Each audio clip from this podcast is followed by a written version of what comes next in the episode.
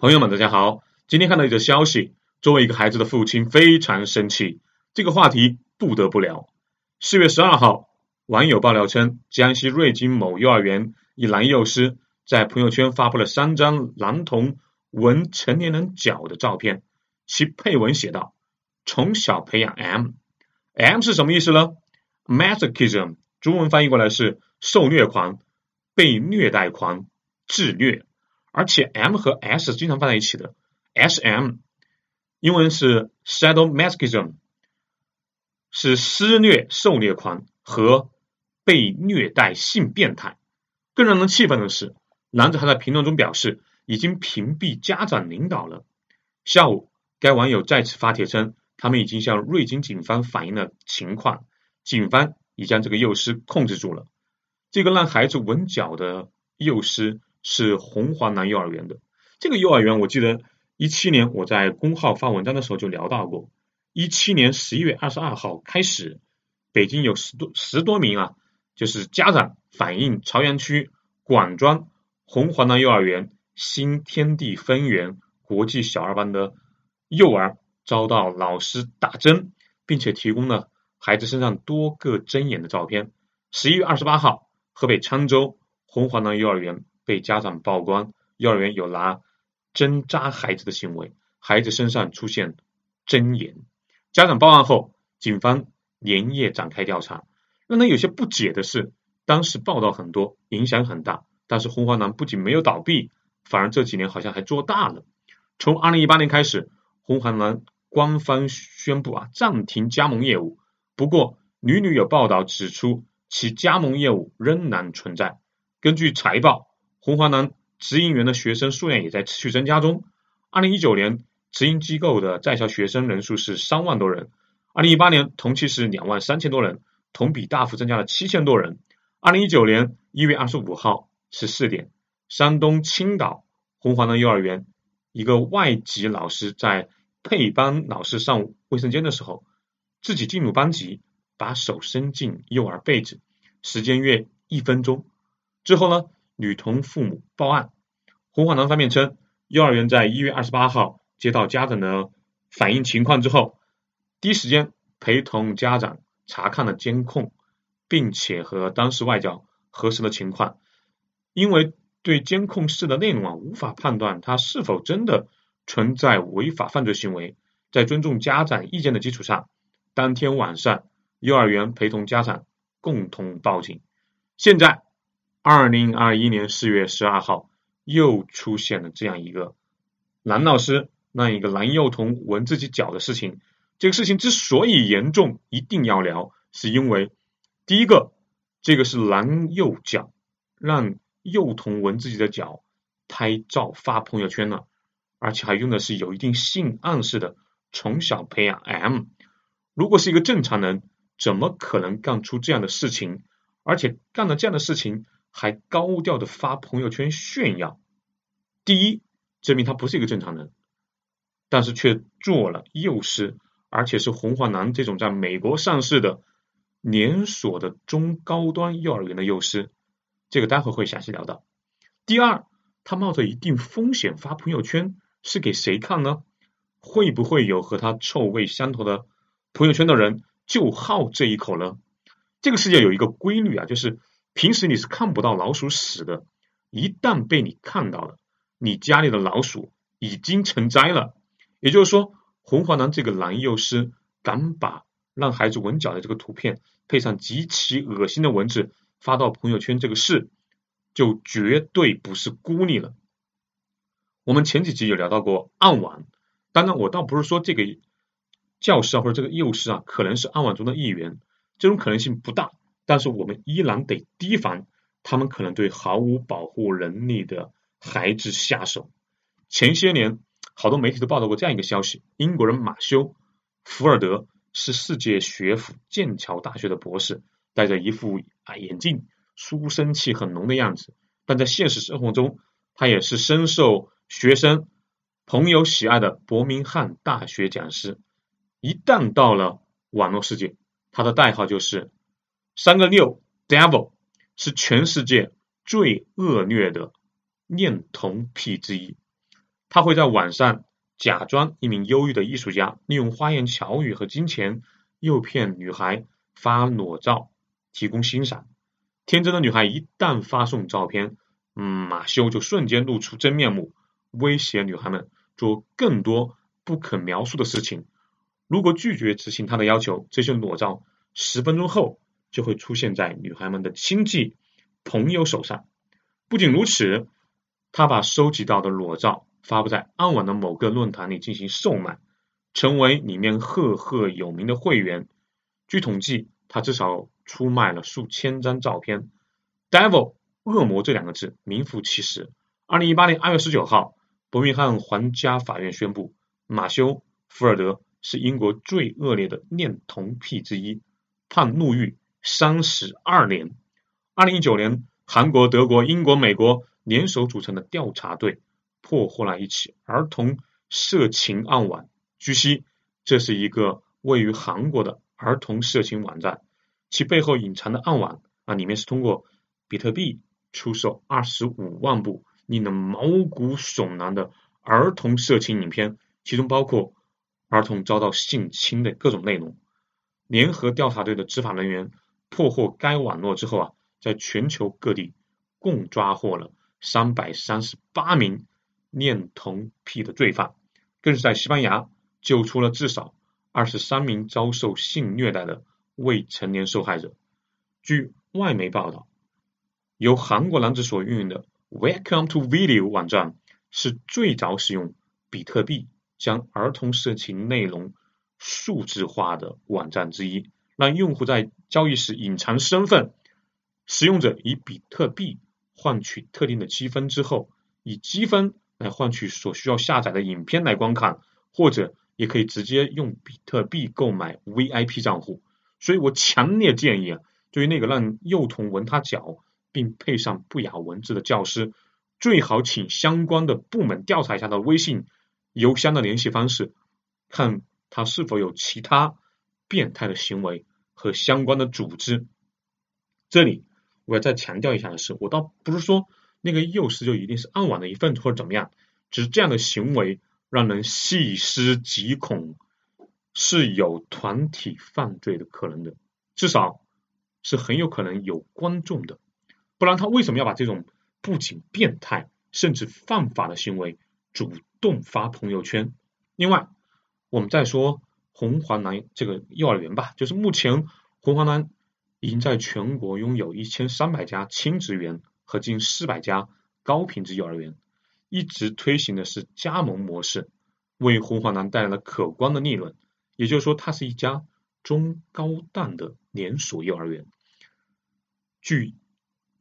界面新闻报道，在某四线城市，红黄蓝幼儿园的加盟费是四十八万块啊，保证金五万块人民币，每年还需要交纳七万的品牌年度使用金。除此之外，加盟还必须购买相应的红黄蓝的商品，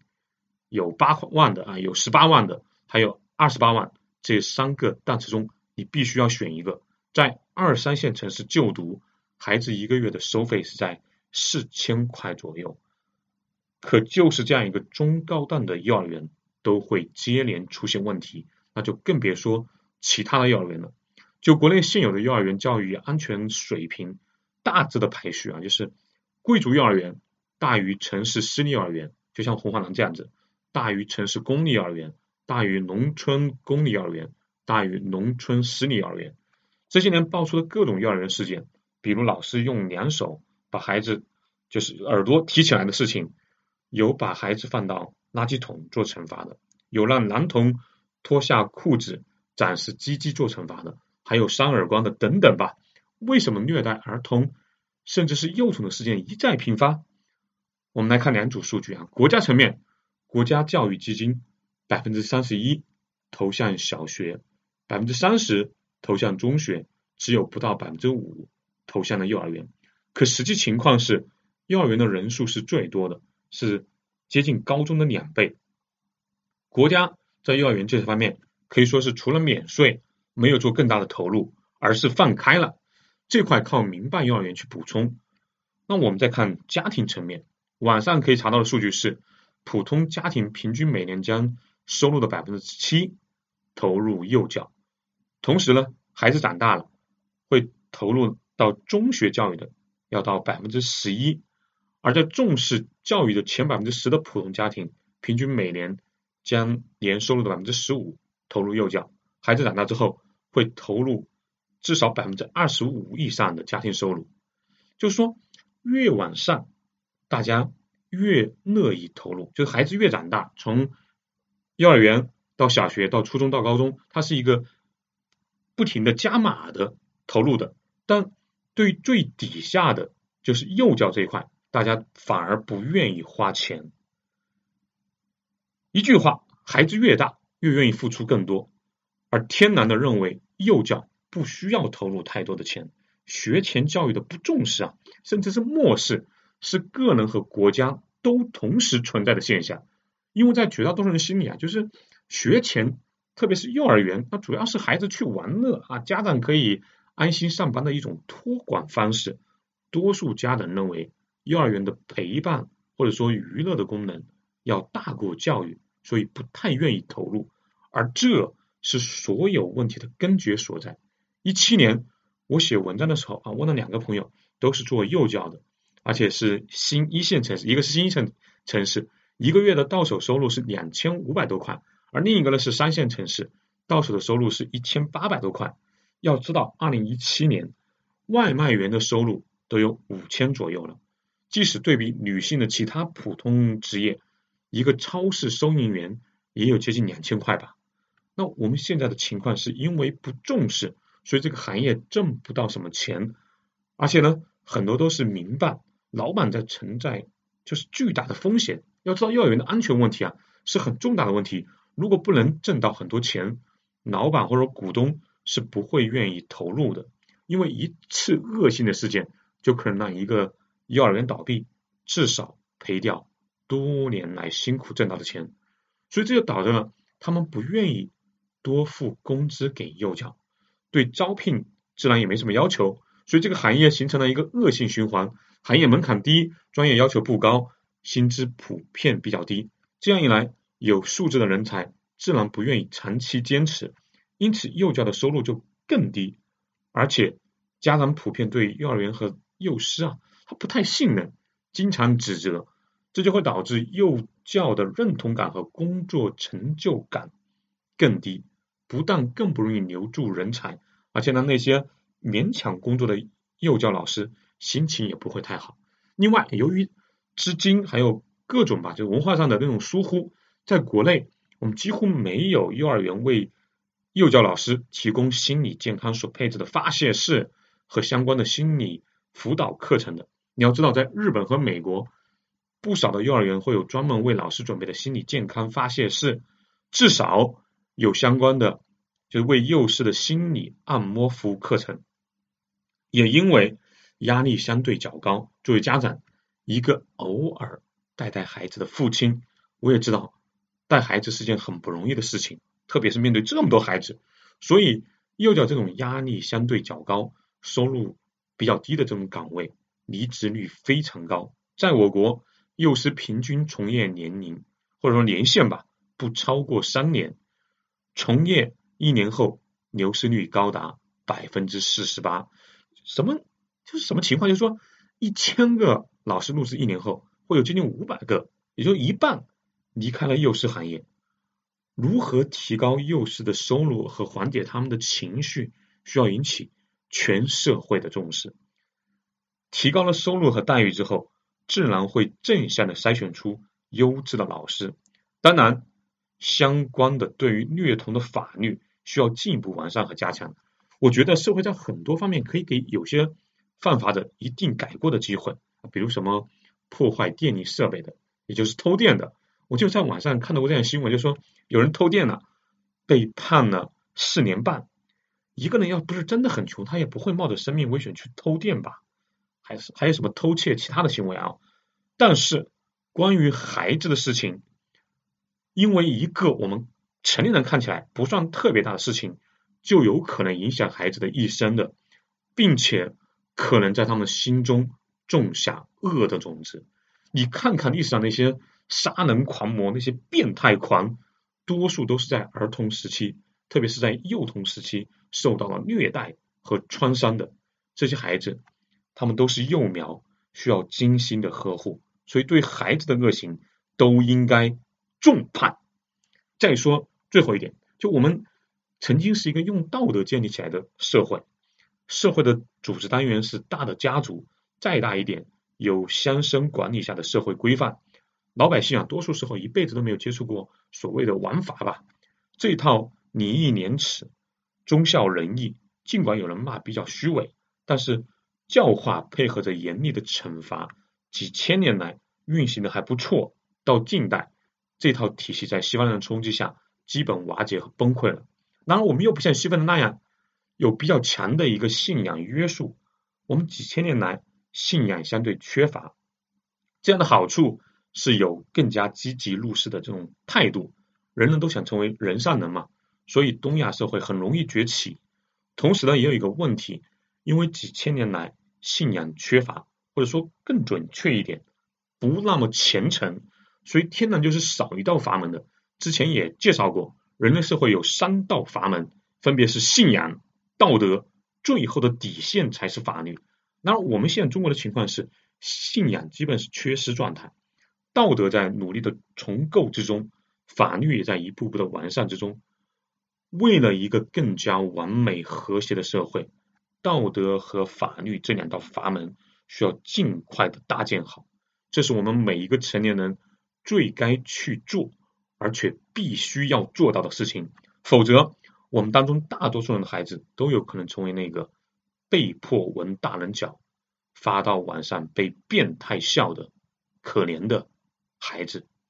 好，今天就聊到这里。欢迎大家关注苏胖带你看世界节目，在这个节目上面点击关注，就不会走丢了。我们一起走过五百期，你怎么看待幼师让孩子闻他脚的事情？欢迎留言和转发节目。对旅游、文化、投资感兴趣的朋友，欢迎加苏胖的微信号：幺八六二幺八九二六零五。下期见喽。